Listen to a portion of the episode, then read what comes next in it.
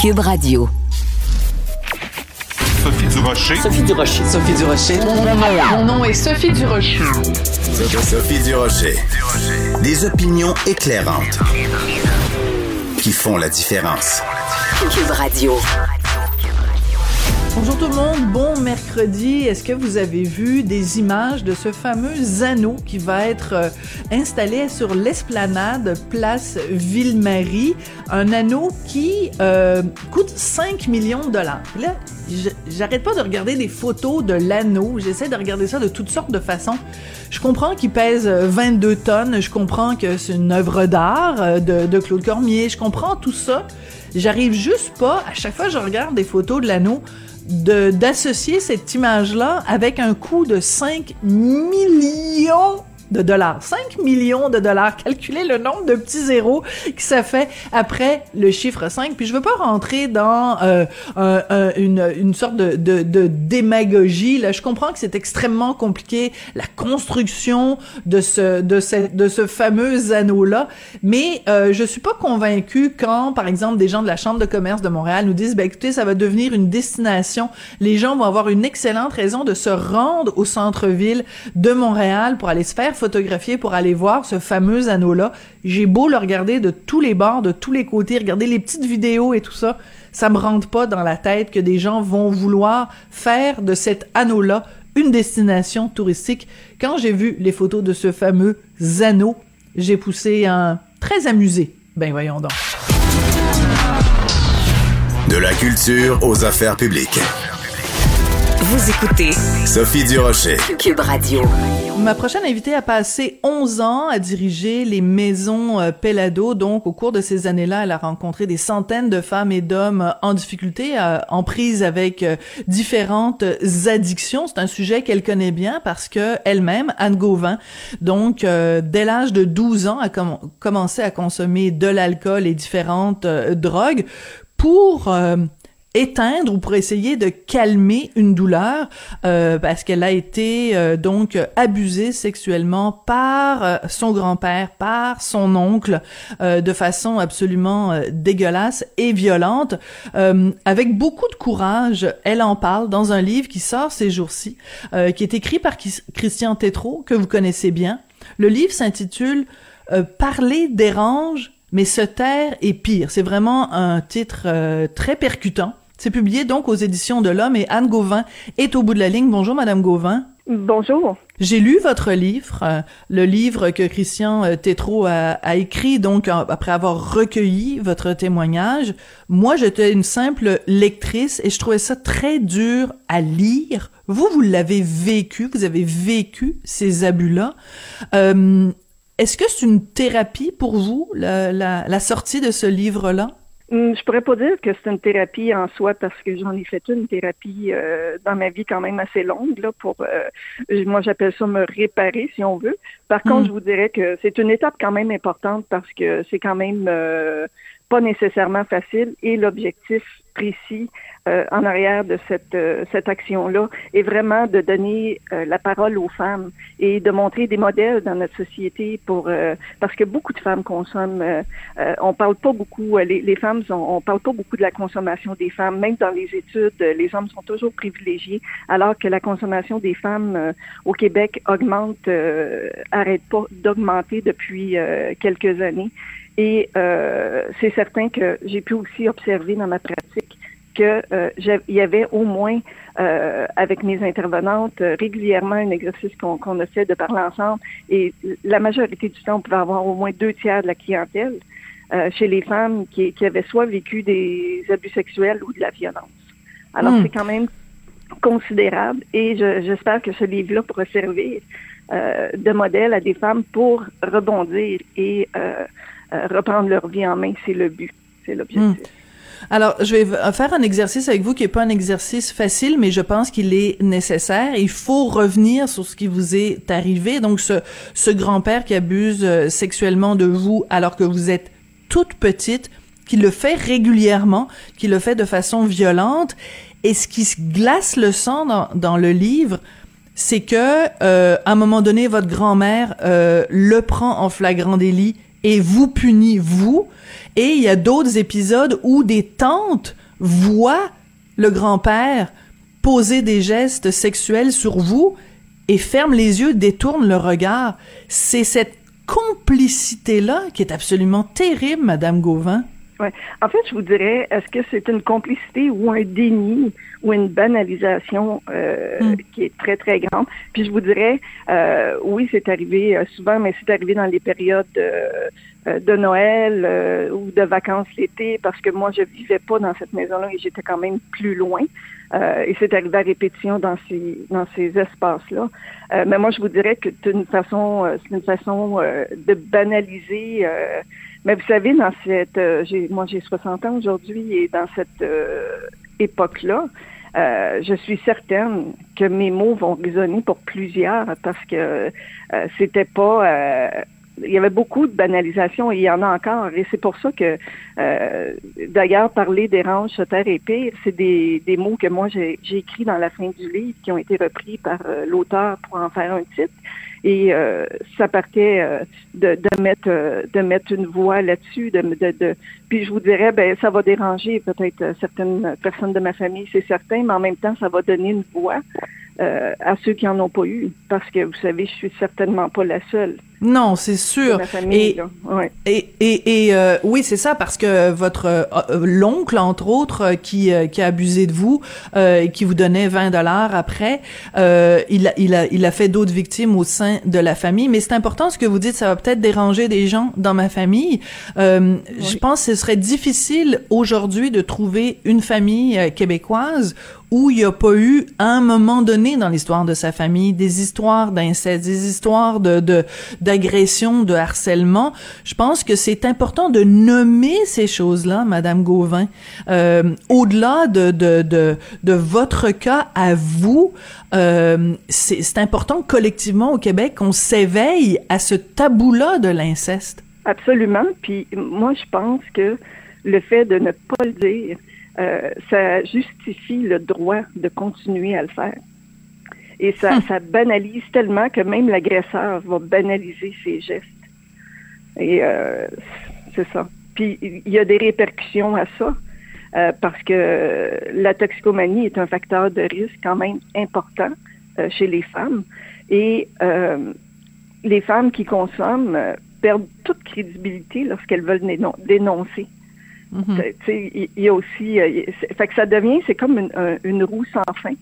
Et je crois que oui, effectivement, il faut que les choses soient dites. Et d'ailleurs, j'ai eu beaucoup d'admiration euh, pour euh, Nathalie Simard, qui est euh, une des premières à avoir levé le drapeau et j'admire son courage. Et je vais vous dire, pour avoir simplement écrit mon histoire et avoir à l'assumer maintenant, je peux comprendre toute l'ampleur et le courage que ça a dû lui prendre.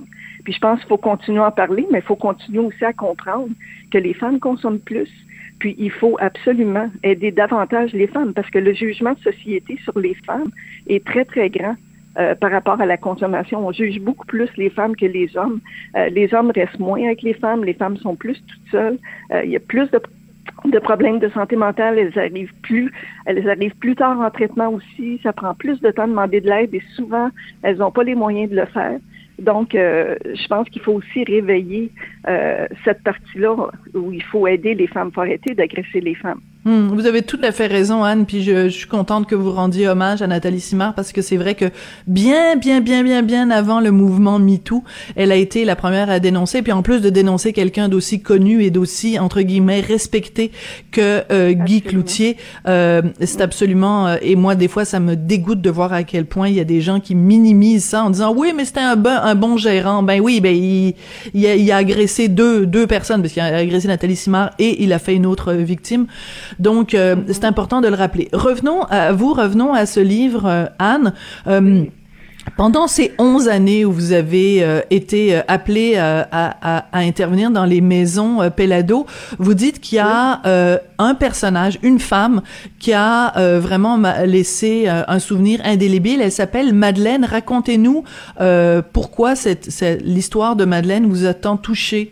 En fait, l'histoire de Madeleine, je vous dirais que c'est un peu le portrait euh, de ce que sont les femmes euh, aujourd'hui, les femmes euh, début vingtaine qui ont des problèmes de consommation.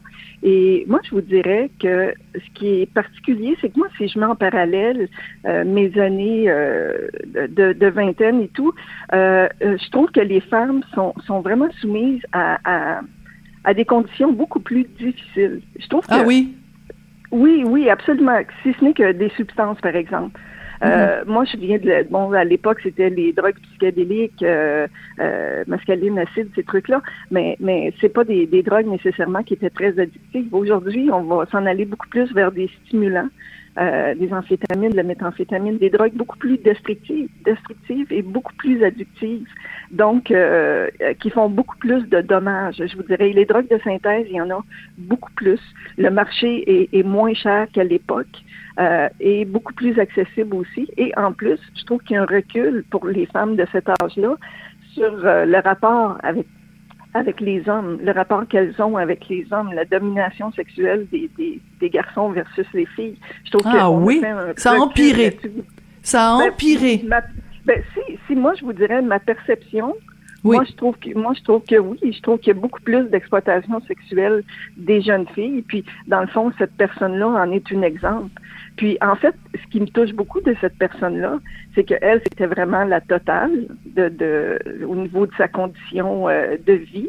Elle a vraiment vécu beaucoup, beaucoup de choses, mais c'est toute sa résilience. Et c'est là-dessus, mm. euh, là-dessus que le message euh, doit être passé, que peu importe ce que tu as vécu, ça peut te faire, ça peut faire de toi une personne, une personne géniale. Là, t'es, t'es, t'es pas, t'es pas ce que tu as vécu. Euh, ça peut devenir un tremplin justement pour aller. Euh, puis cette personne-là le démontre bien. Aujourd'hui, elle est toute étude, est en train de refaire sa vie hmm. et, c'est extraordinaire à voir là.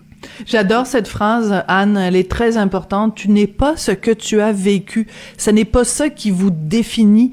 Euh, vous êtes capable d'aller au-delà de euh, votre statut de, de, victime, mais en même temps, le, le, le, ce dont vous avez été victime, ça, ça, ça, ça, laisse des marques à tous les niveaux. Je voudrais revenir à votre histoire, euh, à vous. Je l'ai dit euh, au tout début, 12 ans, euh, vous commencez à prendre de, de l'alcool, à prendre des drogue, euh, dans quelle mesure cette, addiction-là, c'était pour euh, euh, oublier ou effacer les sévices que, vous subissiez aux mains de, votre oncle et de votre grand-père? Ben, je peux vous dire qu'à rendu à cet âge-là, c'était fini. La, portion la plus difficile a été la, portion avec le grand-père, surtout. Après ça, c'était vraiment des choses ponctuelles, mais sans, euh, sans autant d'importance. Et donc, c'était fini parce que mon grand-père est décédé, j'avais l'âge de 10 ans. Donc, c'était vraiment la, petite enfance. Mais j'étais quand même une, je vous dirais, une jeune fille qui avait euh, vraiment pas beaucoup d'estime ou pour, pour, dire pas du tout. Et euh, c'était pour moi une, je vous dirais, un soulagement de consommer à cette époque-là. Euh, puis c'est sûr que je vous dirais, c'est pas la seule chose qui fait que j'ai consommé probablement parce que bon, si on regarde, j'ai des antécédents familiales. Bon, hmm. Votre il y a père. plusieurs facteurs. Hmm. Oui, oui, c'est ça. Il y a plusieurs facteurs qui fait qu'à un moment donné, une personne euh, euh, va consommer. Et bon, moi, je pense que je répondais à, à plusieurs, mais oui, ça l'a quand même apaisé, apaisé une certaine souffrance, je vous dirais. C'est, c'est, c'est ça. Oui quel message vous, en, vous voudriez envoyer euh, à, mettons, euh, quelqu'un qui aurait 20 euh, ans aujourd'hui, euh, qui est euh, complètement accro à l'alcool, qui est accro aux drogues, quelqu'un qui a vécu ou pas des abus sexuels ou et et que, pour lui dire que qu'elle peut s'en tirer. Euh, euh, est-ce que c'est forcément en passant par une maison comme euh, les, les, maisons Pelado? Est-ce que c'est forcément en passant par des meetings d'alcooliques anonymes? C'est c'est comment on s'en sort autrement dit pour pour résumer ma question, Anne? Mais moi, je vous dirais si la personne a la chance de pouvoir euh, s'offrir un traitement comme aux maisons Pelado, écoutez, c'est, c'est ça c'est vraiment génial parce que non seulement elle va être accompagnée dans les premières semaines euh, d'arrêt de consommation, sevrage et tout, mais en plus euh, on va lui donner des outils euh, incroyables qui vont l'aider à sa sortie et, et elle, va être elle peut être soutenue pendant plusieurs mois ensuite euh, à sa sortie pour pouvoir continuer. Euh, il y a les regroupements anonymes que vous avez dit, les ANA et compagnie. Absolument, c'est aussi euh, un outil important. Et si la personne, on retrouve dans, dans, dans, la clientèle toxicomane, autant chez les, les hommes que chez les femmes, à peu près 50 de la clientèle qui ont aussi des problèmes de santé mentale. Donc, je vous dirais que des fois, c'est multifactoriel. Donc, ça commence par une thérapie, mais il faut identifier les autres problèmes et qu'ils soient pris aussi euh, euh, en charge euh, dès, le, dès le début. Là, ça augmente les chances de pouvoir s'en sortir. Puis, puis moi, je dirais à la personne, ben aujourd'hui, sais, on est responsable de ce qui nous arrive. Les, les, problèmes de dépendance sont considérés comme des, une maladie. c'est dans le DSM-5, ça a été dans le cadre, dans mm C'est vrai. Et, oui, on peut comprendre l'aspect maladie, mais en même temps, euh, on peut avoir le diabète et si on a le diabète, mais on a des actions à poser pour sauver sa vie à tous les jours. Et je vous dirais que, que c'est le même principe. Alors, si on, on, on, souffre de toxicomanie ou d'alcoolisme, mais il faut euh, se responsabiliser et euh, faire ce qu'il faut pour arrêter. Et moi, je vous dirais, ben, une chose que je peux vous dire et vous confirmer, c'est qu'il n'y a pas de changement sans souffrance. Et la souffrance, c'est le tremplin. Euh, qui aide quelqu'un à changer. Et souvent, les proches vont couvrir ou surprotéger euh, euh, leur enfant, mais à un moment donné, il faut les laisser un peu aussi dans la souffrance, puis vivre un peu les conséquences de ce qu'ils font. Et ça va, ça peut les amener plus vite euh, à se prendre en main. Par contre, c'est sûr qu'il y a toujours le danger que ça peut aussi les amener à une autre porte, euh, au suicide ou à des accidents ou quoi que ce soit. Mais euh, je pense que l'expérience de la personne, le changement va être... moi, en tout cas, ce qui m'a amené à changer dans ma vie... j'étais vraiment rendue à bout là. il était minuit moins huit quand j'ai mm-hmm. décidé de changer. Mais ça a marché. Ça a marché. Oui. Quand vous regardez euh, ces 11 années-là que vous avez passées, euh, donc des hommes et des femmes au, pavillon Pierre Pellado, à la maison Raymond Chopin euh, Pellado, donc les noms des deux des deux parents de, de notre collègue Pierre Carl. Oui c'est le bien qui a été fait, le, le, le, ce que ça a redonné à la société, ces deux, euh, ces deux institutions-là, des cas de, de, réussite. Il y a plein de gens hein, de tous les âges, de tous les milieux qui sont passés à travers euh, ces deux maisons-là. Qu'est-ce que ça a fait comme différence dans la société québécoise? Écoutez, c'est absolument euh, absolument incroyable. je ne peux pas nommer de nom, mais vous seriez vraiment surprise de voir, euh, euh, comme vous dites, ça touche tous les gens de la société, que ce soit des vedettes, des artistes, ou que ce soit monsieur, madame, tout le monde, quelqu'un qui travaille, peu importe l'âge, peu importe la, la situation financière. Euh, moi, je vous dirais que, euh, écoutez, moi, avant de, travailler aux maisons Pelado, j'ai travaillé dans les programmes d'aide aux employés et je référais déjà depuis 10 ans dans les maisons oui. Et moi, je vous dirais, euh, écoutez, c'est sur le plan humain, c'est difficile de trouver mieux. C'est difficile de trouver mieux dans, dans, dans puis le, humain et professionnel. Euh, et les gens qui ont aidé euh, depuis des années. Euh, d'ailleurs, il y a la marche de la sobriété actuellement, si je peux leur faire un clin d'œil. Oui, oui, allez-y. Puis là, mais la marche de la sobriété, c'est une initiative qu'on a eue il y a quelques années et ça permet d'amasser des fonds. Si vous allez sur le site lesmaisonspelado.com, vous avez la marche de la sobriété en anglais. Vous y allez et vous pouvez faire un don et c'est 100% remis. c'est des fonds pour aider les gens à venir D'accord. Donc, on, on, essaie, il essaie d'avoir beaucoup de possibilités pour aider les gens. Moi, je vous dirais, euh, écoutez, c'est. Puis vous savez, quand on aide un, élément très important, mm. quand on aide une personne, euh, on en aide un minimum selon les études 10 en, en parallèle qui sont euh, l'entourage. la majorité. Ah oui. Ou l'entourage, mm-hmm. les enfants, important. la famille. Ben oui, absolument. Absolument, absolument. Alors on va se quitter là-dessus. Anne, euh, j'encourage tout le monde à aller lire euh, ce livre, donc euh, signé Christian Tétrault, mais c'est l'histoire de, de, votre vie, de votre témoignage, et ça s'intitule donc Parler dérange, mais se taire est pire. C'est publié aux éditions de l'Homme, et à la fin, la postface, c'est vous qui, qui l'a signé, et vous adressez, vous dites toutes celles et ceux qui ont été souillés, initiés et abusés par les mains et les gestes inacceptables de gens profondément malades, je vous dédie ce livre. À toi maintenant de reprendre le pouvoir sur ta vie. C'est tellement bien dit. Merci beaucoup euh, de votre témoignage, Anne. Je vous remercie beaucoup, Sophie.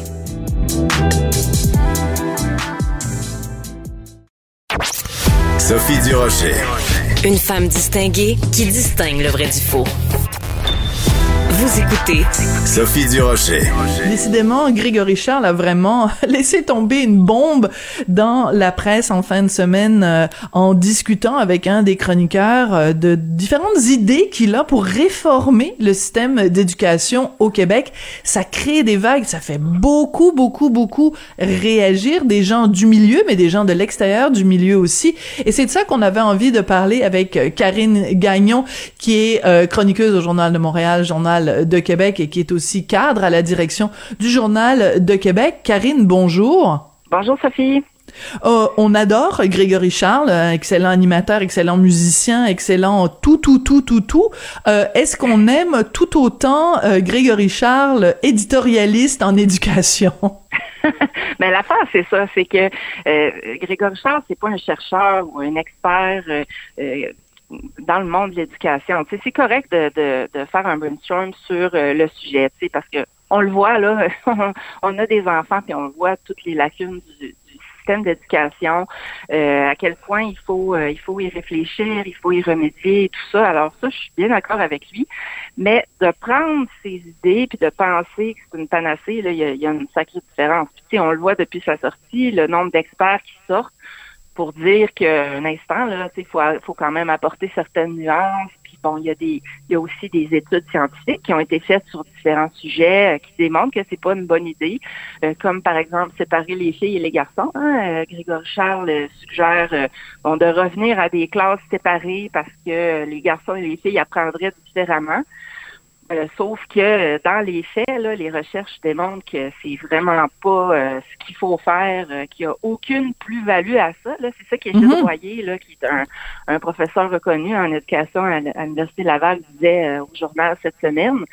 Alors, tu sais, ça démontre que oui, il faut brasser la cage, mais aussi il faut se pencher là-dessus de manière plus sérieuse que juste en lançant des idées comme ça, parce que bon, peut-être que ça serait ça pourrait être bon ça pourrait tout révolutionner. C'est pas aussi simple que ça. C'est ça, c'est qu'en fait, on, on, on applaudit Grégory Charles parce que c'est vrai que euh, euh, il y a un problème avec l'éducation les, les, les, des garçons. Hein, il y a un taux de décrochage euh, disproportionné chez les garçons par rapport aux filles au Québec. Donc moi, chaque fois que quelqu'un parle de ça, parce que je trouve qu'on n'en parle pas assez. Chaque fois que quelqu'un parle de ça, j'applaudis. Par contre, c'est une mauvaise solution à un problème qui est réel. Toi, quand tu es allée à l'école, euh, Karine, est-ce que tu es allée dans un collège, euh, dans un endroit où il y avait euh, des garçons et des filles ensemble, ou les filles et les garçons étaient séparés? Ah, moi, ils étaient tous ensemble. J'allais à l'école publique à Jonquière, euh, puis on avait une cour de récréation qu'on regarde encore aujourd'hui quand on y va, puis elle est encore pareil, là, c'est-à-dire un carré d'asphalte. incroyable. Aucun sens, ça. Ah, c'est incroyable, certain, là. C'est du béton, de l'asphalte, de la brique. Euh, donc, je me dis, je pense qu'il y a bien d'autres solutions qu'on peut apporter euh, pour, pour remédier à, entre autres, au problème des, des garçons, de l'apprentissage des garçons à l'école. Puis, un de, une de, ces solutions-là qu'on parle, ça fait 30 euh, ans qu'on parle de ça, là, puis qu'on on le met pas vraiment en application. On a amélioré, mais pas tant que ça. C'est de les faire bouger plus, puis ben ça va bénéficier à tout le monde. Puis d'aller chercher leur, leur passion, puis de d'éveiller leurs intérêts la sortie de Grégory Charles, ça me faisait penser, euh, il y a un débat là, depuis quelques semaines, en fait, ça fait depuis quelques années, mais là, c'est ressorti euh, il y a quelques semaines parce qu'il y a un rapport qui a été déposé, puis on veut on veut mettre la, la, la hache. Là. Il y a certains, là, comme les commissions scolaires dans le coin de Drummondville, qui veulent euh, que ça cesse l'élitisme des programmes d'éducation internationale. Oui. Ben, moi, je trouve ça vraiment dommage qu'on pense comme ça. Parce que ce qu'on devrait faire, c'est pas scraper en bon français les programmes d'éducation internationale, c'est améliorer les programmes réguliers. Voilà. De donner la chance à ben, c'est ça, de donner la chance à ben tout le monde de découvrir des intérêts et des passions. Ça devrait servir à ça, l'école. Alors, tu sais, c'est pas tous les élèves qui sont euh, suffisamment performants en termes de notes à l'école pour aller dans un programme d'éducation internationale parce que ma fille le fait ce programme-là puis c'est assez difficile là. C'est euh, même même elle qui était bonne à l'école elle était pas dans les tops à l'école parce que bon t'apprends plein de langues t'as tous les programmes enrichis. Je suis pas sûre moi que c'est comme ça que tu vas raccrocher ceux qui ont déjà des difficultés à l'école. Mais si tu leur proposes autre chose qui va avec le fait qu'ils ont des difficultés ben là, ça peut devenir drôlement intéressant. Et, et tu vois, tout ça démontre que c'est pas une solution devrait s'appliquer là, comme une formule magique, c'est qu'il faut y réfléchir presque au cas par cas. Là. Absolument, tu as tout à fait raison. Un des autres points qui avait été euh, soulevé euh, dans, dans, évidemment dans cette espèce de tempête d'idées de Grégory Charles, c'est l'idée que euh, rendu au mois de janvier, les étudiants, les élèves sont super fatigués, tout le monde est écœuré et tout ça. Donc on devrait pas les écoles devraient pas être ouvertes au mois de janvier, puis on devrait plutôt commencer à enseigner un mois plus tôt au mois d'août. Il y a un côté pratico-pratique qui a pas de sens. Puis aussi, je veux dire, si les enfants ont pas d'école euh, tout le mois de janvier, euh, ben les parents, ils font quoi avec? Mais là, les parents font quoi? Puis aussi, euh, les jeunes, c'est parce que l'été, là, il me semble que c'est là que c'est intéressant d'être dehors, puis être ben oui. en course. je veux dire, il y a plein de choses qui fonctionnent pas là-dedans, là. le mois de janvier, c'est le mois, c'est le mois le plus froid. Fait que tu vas dire à tes enfants pendant un mois, va jouer dehors versus versus le dire euh, au mois d'août au mois d'août tu peux leur dire va jouer dehors puis euh, achale-nous pas là c'est une façon de parler évidemment mais euh, dire quand il fait moins 20 ben, les, les, les hivers tu sais le mois de janvier qu'on vient de connaître là il faisait super froid fait que tu dis aux enfants va jouer dehors c'est un peu c'est un peu bizarre ben, tu sais en fait il dit qu'en janvier les jeunes sont fatigués puis c'est pour cette raison-là qu'on devrait mettre l'école sur pause. Mais au contraire, sais-tu qu'est-ce qu'il faut faire quand on est fatigué? Les experts vont, vont nous le dire, là. C'est qu'il faut bouger il faut bouger pour se redonner de l'énergie. Alors faisons ça, envoyons-le à l'école, puis pensons les programmes d'éducation en fonction des mois d'hiver qui font que les gens manquent d'énergie. Donc, mhm. il faut qu'ils fassent plus d'exercice. c'est la même chose que pour les adultes. Alors, encore là, ça, ça m'apparaît euh, une drôle d'idée. Puis, tu sais, il me semble que tu annonces aux parents euh, qu'en janvier, euh, c'est parce que les parents travaillent en janvier en temps normal. Là, sais, la plupart des gens prennent leurs vacances dans le temps des fêtes, puis après ça, on recommence à travailler. Alors là, les, les enfants à la maison, pendant que les gens travaillent, je pense que ce serait pas trop bien accueilli. Là. Alors, c'est intéressant, dans euh, le journal Le Soleil de ce matin, il y a euh, une lettre euh, ouverte d'un professeur. Il s'appelle François-Olivier Loignon. Il est enseignant de musique, chef d'orchestre candidat au doctorat en éducation musicale et il dit de grâce arrêtez de nous vanter des idées simplistes et irréfléchies comme si c'était des panacées juste parce qu'elles viennent d'une personnalité connue ce dont a besoin l'éducation, c'est justement de donner la parole aux profs et aux experts en dehors de toute partisanerie politique. Fin de la citation. C'est intéressant parce que c'est vrai que la raison pour laquelle on parle autant de ça, c'est parce que Grégory Charles est connu. Euh, tu sais, quand euh, moi je fais, je, fais régulièrement des entrevues avec Égide Royer que tu que as mentionné tout à l'heure, et il dit des choses extrêmement importantes. Il tire la sonnette d'alarme depuis des années, Égide Royer, sur plein de problèmes dans le système d'éducation et régulièrement, Égide, sur nos ondes à Cube Radio, dit pourquoi on s'inspire pas de ce qui se fait de mieux, juste ne serait-ce que dans la province d'à côté, en Ontario, il y a plein de choses qu'on devrait faire. Ben, quand est-ce que t'entends sur la place publique des gens qui discutent des idées d'Égide Royer? Ben, jamais, puis c'est dommage. Alors que là, on passe plus de temps puis on dépense plus de salive à parler des idées de Grégory Charles, qui est pas un spécialiste. Donc, il y a ce déséquilibre-là aussi qui est dommage. Oui, ben tu si ça a un mérite, c'est justement de, de ça c'est le travail des journalistes, hein, d'aller voir les experts pour les faire commenter. Là, ça provoque des débats. Fait à ce niveau-là, c'est intéressant. Mais ça veut pas dire que ces idées sont les bonnes puis que c'est celles-là qu'il faut appliquer. Ça, je suis bien d'accord avec le professeur que tu Là. Je pense qu'il faut aller voir dans le milieu de l'éducation. Il faut. Mais c'est un peu comme le milieu de la le, le, le, système de santé. Ça fait tellement d'années qu'on discute. Mais oui des mêmes problèmes, puis on roule dans le même cercle vicieux, puis on dirait qu'on on n'est pas capable de s'en sortir, puis comment ça se fait que, tu sais, pendant la pandémie, là, moi, ça m'a fait capoter, là, ma fille était au secondaire, puis elle avait plus d'école pendant un long bout, alors que ceux qui allaient à, l'école privée euh, avaient de l'école, puis ça fonctionnait, puis nous autres, non, public, on n'était pas capable de donner le service. C'est comme si on n'est pas capable de se revirer rapidement. Là, c'est, c'est comme trop une grosse machine euh, administrative, je sais pas trop quoi. Puis on pensait, tu sais, qu'en transformant les, les, les, commissions scolaires en centres de services, ça serait donc mieux. Puis moi, je sais pas ce que tu observes, mais moi j'observe que c'est pas mieux là. Puis ça bouge pas plus.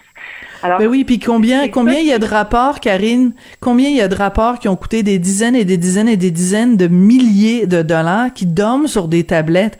Tu sais, je veux dire, euh, c'est c'est et en éducation et en santé, il y a plein d'experts, il y a plein de commissions qui ont eu lieu, donc plein de gens qui ont eu qui ont fait des recommandations, qui ont trouvé des solutions. Puis ces solutions-là, on ne les applique pas. C'est ça, à un moment donné, ça devient extrêmement euh, frustrant. Écoute, Karine, un autre sujet dont on voulait absolument parler aujourd'hui, c'est qu'on peut pas s'empêcher quand même, quand on aime le français, de voir la quantité d'indices que ça va pas bien pour le français. Il y a évidemment euh, ce, ce conseil d'administration euh, unilingue anglophone au Canadien national. Il y a évidemment euh, le PDG d'Air Canada, Michael Rousseau. On a vu évidemment Mary Simon aussi. Euh, gouverneur général unilingue francophone. au Nouveau-Brunswick, qui est la seule province bilingue au pays, une lieutenant-gouverneur euh, général euh, qui est euh, unilingue anglophone. Puis là, il y a Vincent Marissal, qu'on reçoit aujourd'hui à l'émission, qui, un membre de sa famille, s'est fait servir, soigner en anglais seulement à l'hôpital Maisonneuve-Rosemont. Qu'est-ce que ça t'indique tout ça, Karine? Ben moi, ce que ça m'indique, en gros, là, et c'est assez triste comme constat, c'est que dès qu'on n'a pas prévu un moindre petit élément dans une loi, dans un règlement, ça veut dire que la langue est toujours menacée parce qu'il y a toujours quelqu'un qui va chercher à, entrer dans la faille. Tu sais, comme euh, au Canadien national, bon, sont assujettis à la loi sur les langues officielles euh, en tant qu'organisme euh, fédéral, sous la, juridiction fédérale. Et là, cette, cette loi-là oblige la, la direction à avoir certaines euh, des, des, euh, candidats francophones, mais c'est pas le cas pour les CA. Alors là, bien sûr, on se dit, euh, ben voilà, on peut, là, on n'est pas obligé, hein, on n'est pas obligé. Alors ben que voilà. ça devrait être ça devrait une pas évidence. Être une ça devrait être un souci, c'est une évidence certain. Tu sais, quand on voyage dans le monde, là, ce, qui, ce qui fait le charme d'une ville, d'un endroit, d'un pays, là, c'est sa culture. Alors, au Québec, là, la culture francophone, la langue francophone, c'est notre richesse. Je peux pas croire, c'est juste les francophones qui, comprennent ça. Euh, je peux pas croire. Alors, c'est ce qui est dommage, c'est que à partir du moment où on, on prend pas soin de, de, de notre langue, de, de qu'on la protège pas, mais il y a toujours quelqu'un qui, qui va s'immiscer puis qui va faire pas important. mais c'est intéressant. nous, on a mm-hmm. sorti.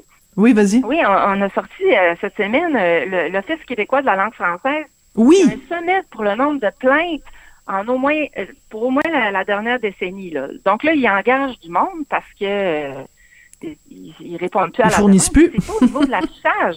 non, c'est ça, ils fournissent plus. Puis c'est pas au niveau de l'affichage, c'est au niveau du service la langue de service. Ça, ça m'amène à te parler de quand je vais me promener à Montréal.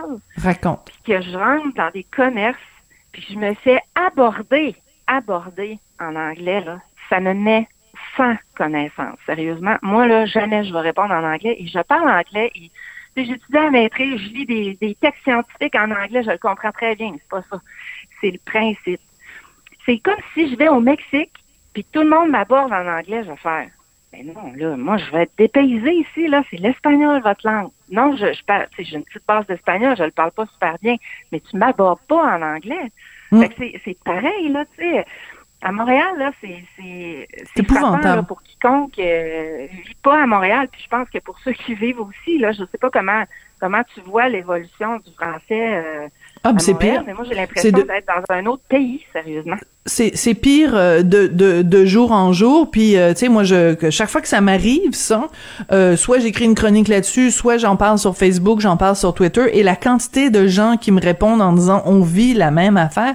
Écoute, ça m'est arrivé récemment. Je suis allée au H&M au centre Auckland, en plein en plein milieu de, de, de la ville de Montréal, dans, dans, dans le nord, dans le quartier Outremont, Ville-Mont-Royal, et j'arrive au, au, H&M et je me fais aborder par un, bonjour hi euh, à la caisse. Donc je dis très poliment, ce que je dis tout le temps euh, à la jeune fille à la caisse, ben vous savez, même le premier ministre François Legault en chambre à l'Assemblée nationale a demandé aux commerçants de ne plus utiliser le bonjour hi. On est au Québec, vous nous accordez avec, vous nous accueillez avec un bonjour, puis ensuite si vous vous rendez compte qu'on est anglophone, vous passez à l'anglais, il n'y a pas de problème, mais pas de bonjour hi. Et là, le gérant est arrivé à commencer, le gérant est arrivé à commencer à m'engueuler comme du poisson pourri en disant, Madame, ici, on est inclusif. Mais je veux dire que c'est ça, on est inclusif. On est inclusif. Et, et, donc, et après ça, les autres employés qui étaient fâchés contre moi, quand je suis, quand je suis partie, m'ont dit, bon ben, au revoir, bye! Puis c'était tous des francophones, oh. des francophones colonisés, pas capables de se tenir euh, debout, pas de colonne vertébrale. Et c'est pour ça que je, je suis contente le, reportage que vous avez fait sur l'OQLF. Je suis contente de voir que le nombre de plaintes augmente. Ça veut dire que les Québécois se tiennent debout euh, et, et, et se plaignent parce que c'est ça qu'il faut faire. Une longue anecdote, hein? Oui, absolument. ben, c'est parce qu'on dirait que ça, ça vient nous chercher au plus profond. Là. C'est, c'est comme c'est viscéral. Là, puis est-ce que tu sais les, les employés là qui, qui trouvaient ça drôle là, puis euh, euh, bonjour bye, euh, c'était des jeunes.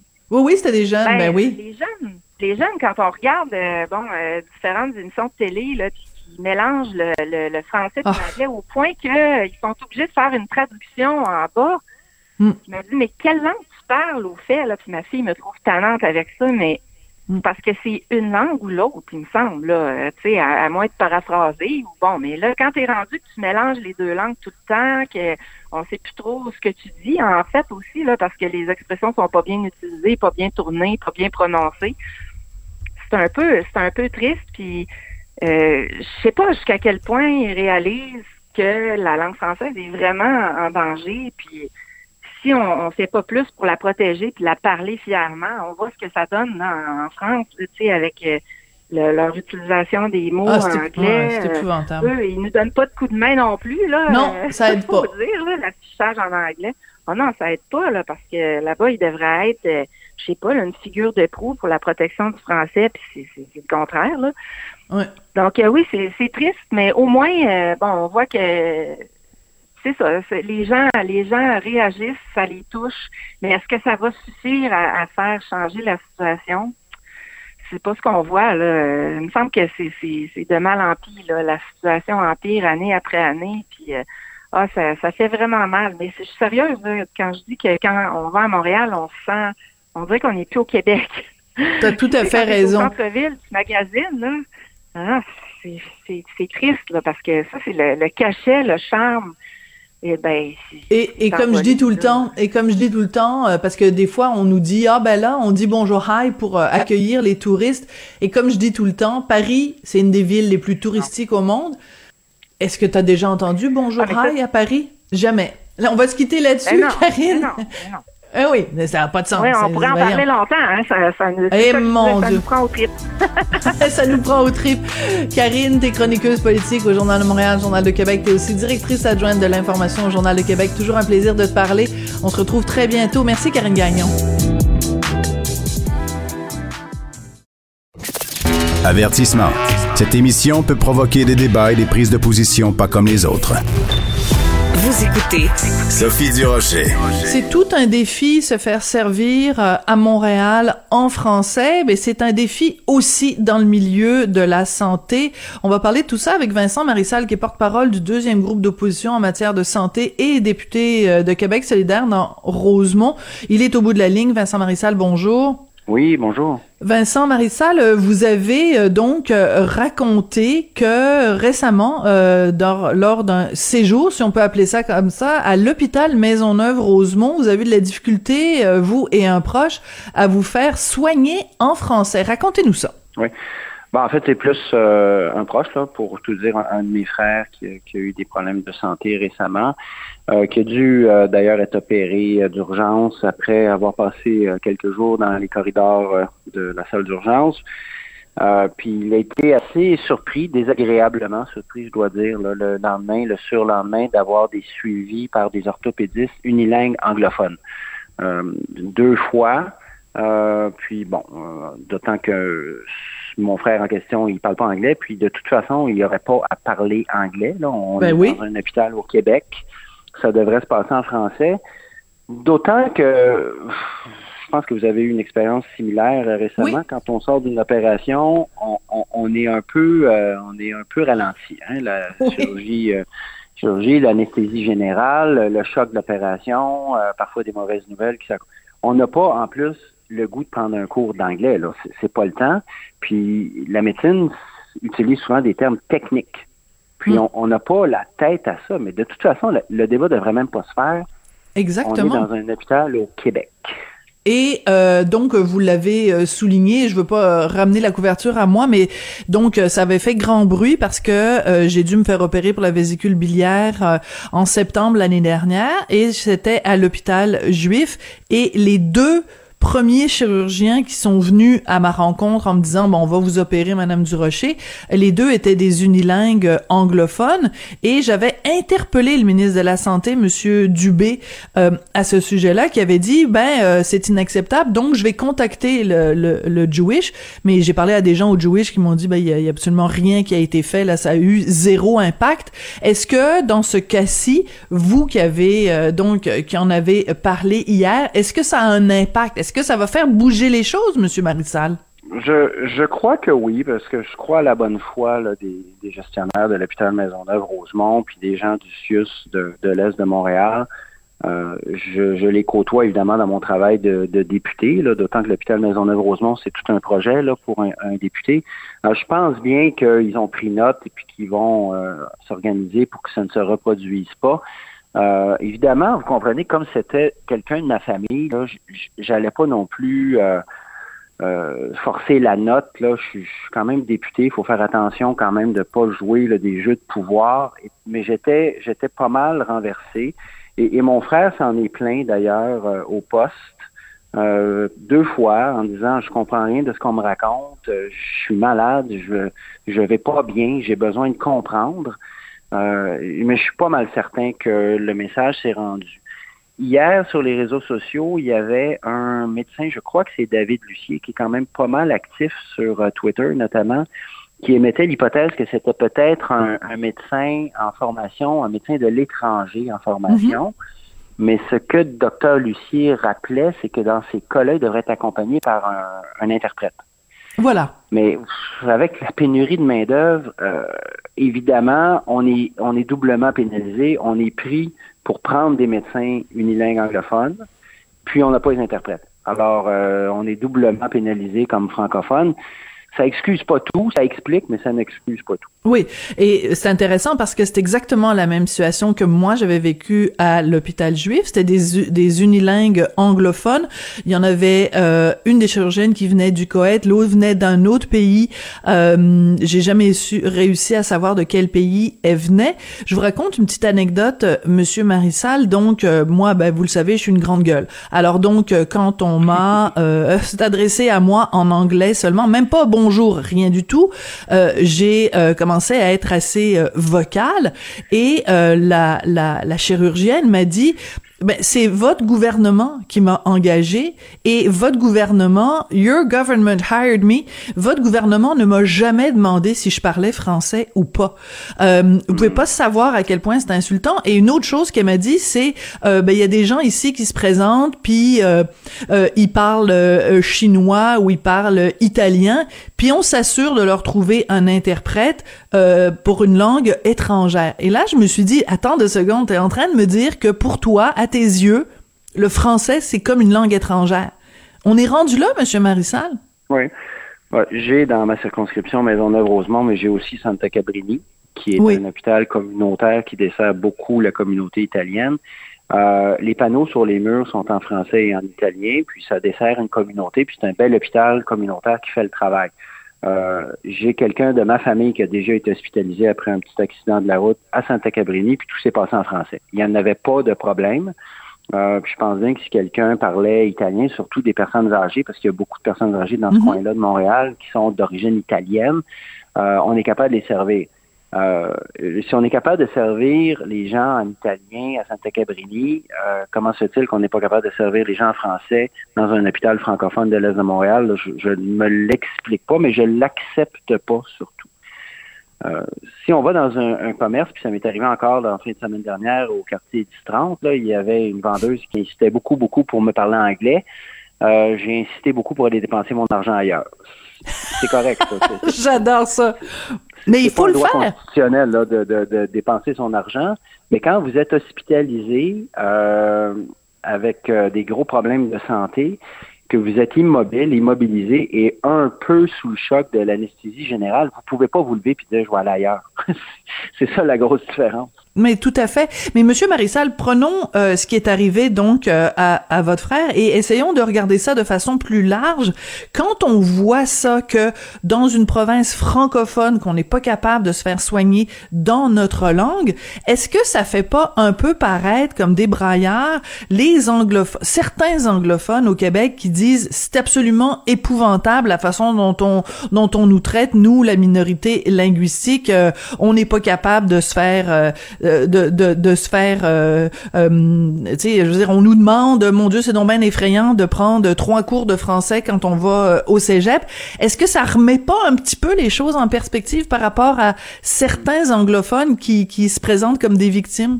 Bon, là, il faut le répéter, là, à chaque fois, là, les droits de la minorité anglophone au Québec sont respectés, euh, sont respectables d'ailleurs. Lucien Bouchard disait en 96 dans un fameux discours à Montréal. Au Centaure, oui. Arrive au Centaure, exactement. Quand un anglophone arrive dans un hôpital, euh, il veut pas passer un test linguistique, il a peut-être besoin d'un test de sang. Je suis parfaitement d'accord. Euh, mais c'est tout à fait vrai aussi pour la majorité francophone. Puis la majorité francophone n'écrase pas la minorité anglophone.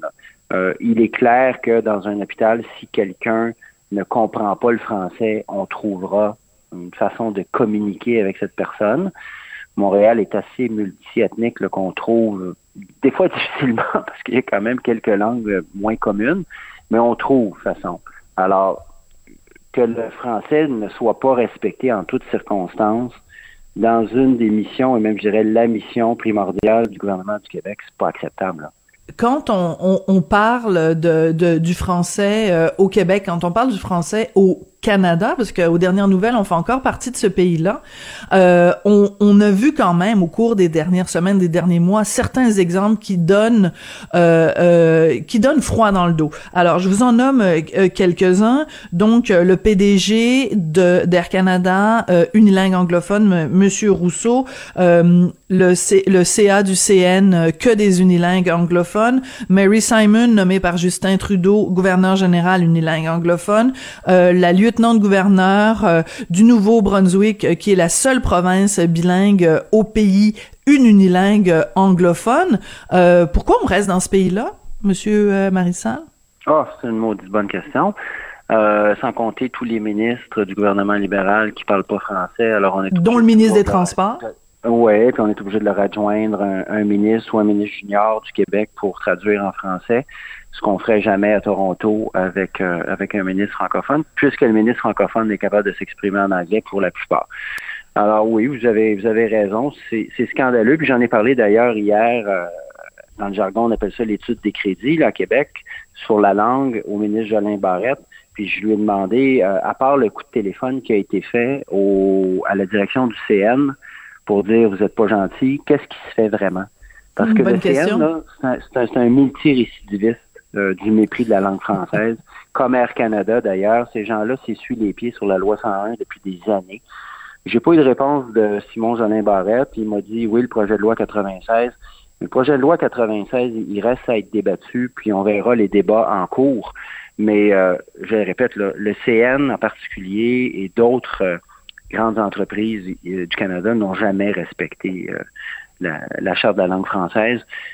J'espère que la loi 96 pourrait avoir un certain impact, mais il va falloir à un moment donné qu'on fasse un peu plus puis qu'on mette notre pied à terre. C'est comme euh, votre téléphone, ça, au, Jewish, euh, à l'hôpital mm. juif de Montréal. S'il n'y a pas de suite, si ça fait rien, ça donne une manchette un jour, puis après ça, le CN va recommencer. Là. Vous avez tout à fait raison. Vincent Marissal, vous êtes porte-parole du deuxième groupe d'opposition en matière de santé, député de Québec solidaire dans Rosemont. Ben, on souhaite euh, la santé quand même à votre euh, frère, en espérant qu'il va mieux quand même aujourd'hui. Oui, merci, merci. Oui, ça va mieux. It's getting better, it's getting better. Dites-lui ça, je suis sûr qu'il va comprendre. Ça va bien aller. Merci beaucoup, Monsieur Marissal, puis euh, merci d'avoir dénoncé. C'est important de continuer à dénoncer, puis de pas se taire, puis de continuer à se battre pour quelque chose qui est quand même de base. Être soigné en français, c'est quand même la base au Québec. Merci beaucoup, Monsieur Marissal. Je vous en prie, merci, au revoir. C'est là-dessus que se termine l'émission. Merci beaucoup à Jean-François Paquet à la réalisation, Florence Lamoureux à la recherche. Merci euh, à vous, chers auditeurs, chères auditrices. Toujours euh, un plaisir euh, de vous parler, même si j'ai souvent les baguettes en l'air. Mais moi, quand on commence à me parler de la cause linguistique au Québec, ça vient me chercher dans le dans le très fond de mes tripes. Merci, disons ça comme ça. On se retrouve demain. Au revoir. Cube Radio.